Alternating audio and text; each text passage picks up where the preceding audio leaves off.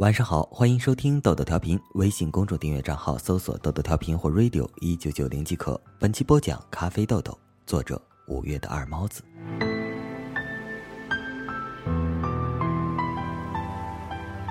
感冒发烧去医院打点滴，输液大厅离我不远处有一个女生也在打针，她男朋友陪在身边。女生不一会儿想去洗手间，让男朋友帮忙提一下吊瓶。男生扯着嗓门冲女生喊道。不是刚去了洗手间吗？咋又要去？让你别喝那么多水，偏要喝，语气中流露出满满的不耐烦。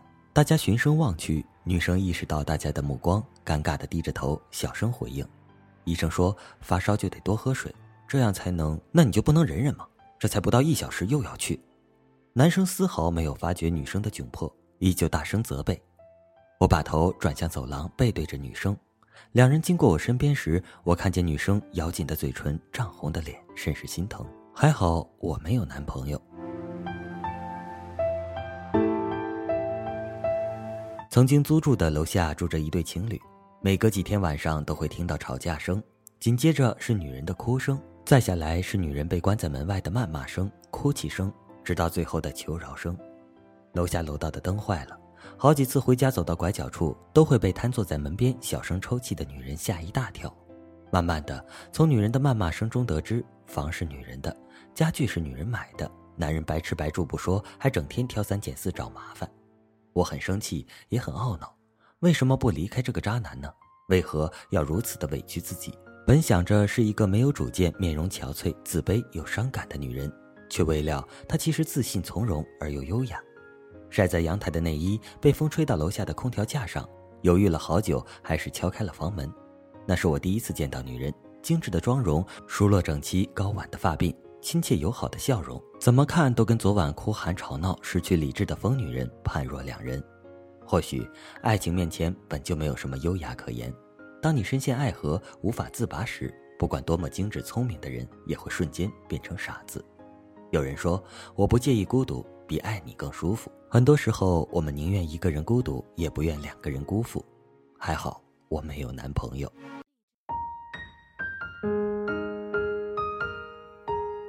其实我也不是一开始就不想谈恋爱的。高中时，与同班一女生一起放学留下来打扫卫生，女生的男朋友对我说：“你帮她一块打扫了吧，我们两个要赶着去看电影，要不一会儿就迟到了。反正你也没啥事儿。”我本可以拒绝的。却怕自己惹他们不开心，被孤立。后来我一个人扫完了一整个教室，边扫边想：要是我也有个男朋友就好了。即使他不会带着我去看电影，至少会陪我一起留下来扫地吧。大学时跟平日关系素好一女生冷战，女生哭哭啼啼的向爸妈和男朋友诉苦。女生的爸妈先后给我打了电话，亲切友好的向我表达。他家宝贝女儿平时在家里没受过委屈，没吃过亏。如果有些地方做得不好，还请我多多包涵她。我心里自然也委屈，谁家孩子还不是孩子了？但总不能跟叔叔阿姨计较啊。应付了几句便挂了电话。晚上，女生的男朋友便找上了门，大致意思一样：我年龄比女生年龄大，理应让着她。凭什么？谁还不是个宝了？我想撕破脸，可心里着实委屈。不能给家里人打电话让他们担心，也不想打扰朋友让他们不开心。坐在操场上的草地上掉眼泪，心想我也有个男朋友就好了，即使他不会帮我出气，至少可以借他的肩膀靠一靠吧。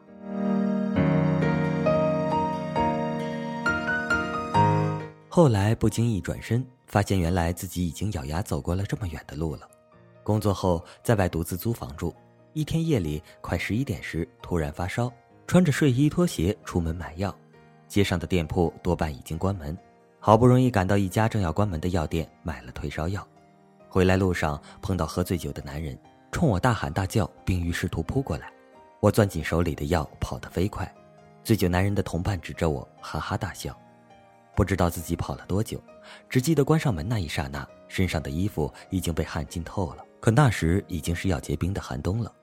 有天夜里加班晚归，隐隐感觉身后有一人一路跟随，心提到了嗓子眼害怕极了。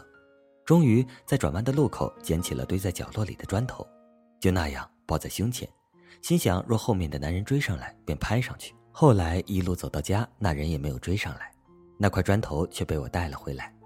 有一次表妹来我这儿问我怎么浴室有一块砖头？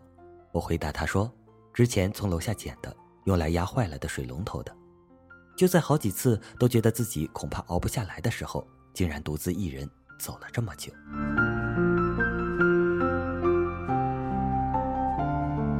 慢慢的，也开始学会自己照顾自己，保护自己，从来没有每天看天气预报的意识。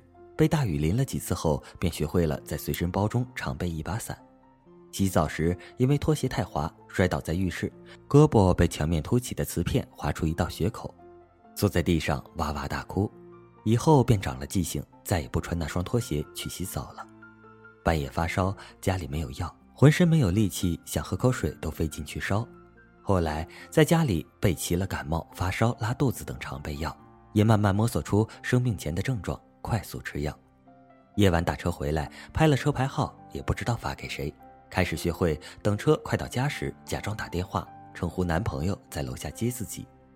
有人说，当你一个人熬过了所有的苦，也就没有那么想和谁在一起了。或许是这样吧。没有人渴望孤独，也没有人愿意明明孤独的像条狗，却说一个人真好。只是一次又一次，当我们拼尽全力翻越那个山丘。却发现山的那边无人等待时，渐渐便习惯了这种孤独。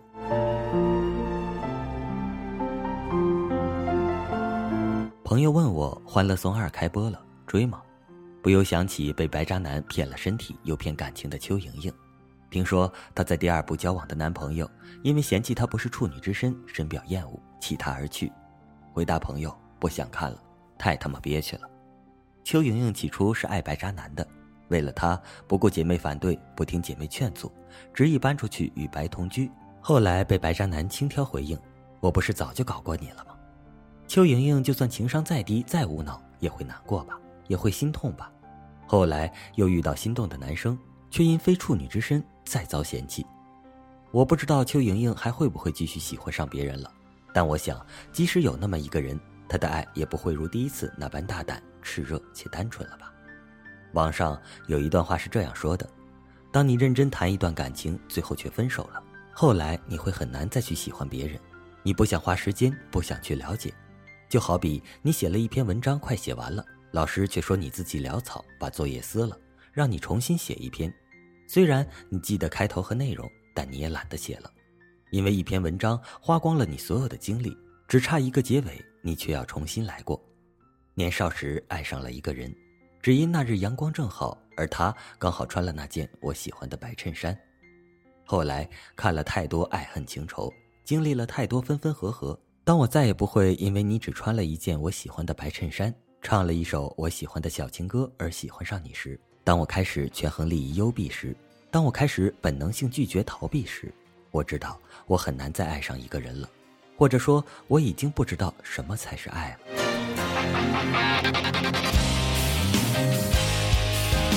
也许你会说，谁年轻的时候还没有遇见过几个人渣了？可我们终究会遇到那个最终对的那个人，所以还是要相信爱情啊！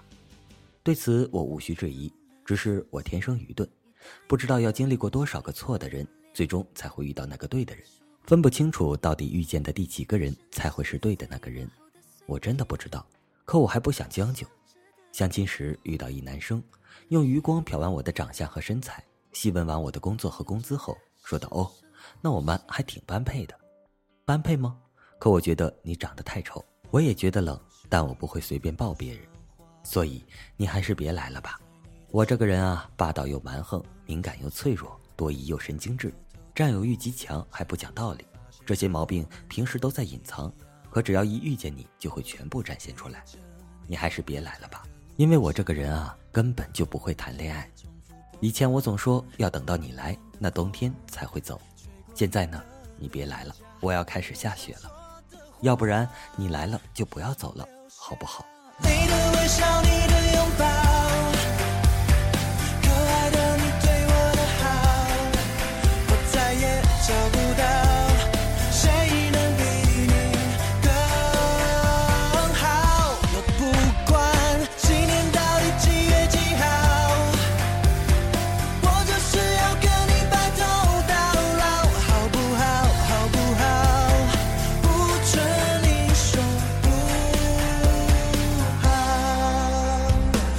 好了今晚的节目就播放到这里了我是本期主播咖啡豆豆微信公众订阅账号搜索豆豆调频或 radio 一九九零即可。我们明晚再见晚安。只要你不害怕我们就能飞翔。请留下你的微笑你的拥抱。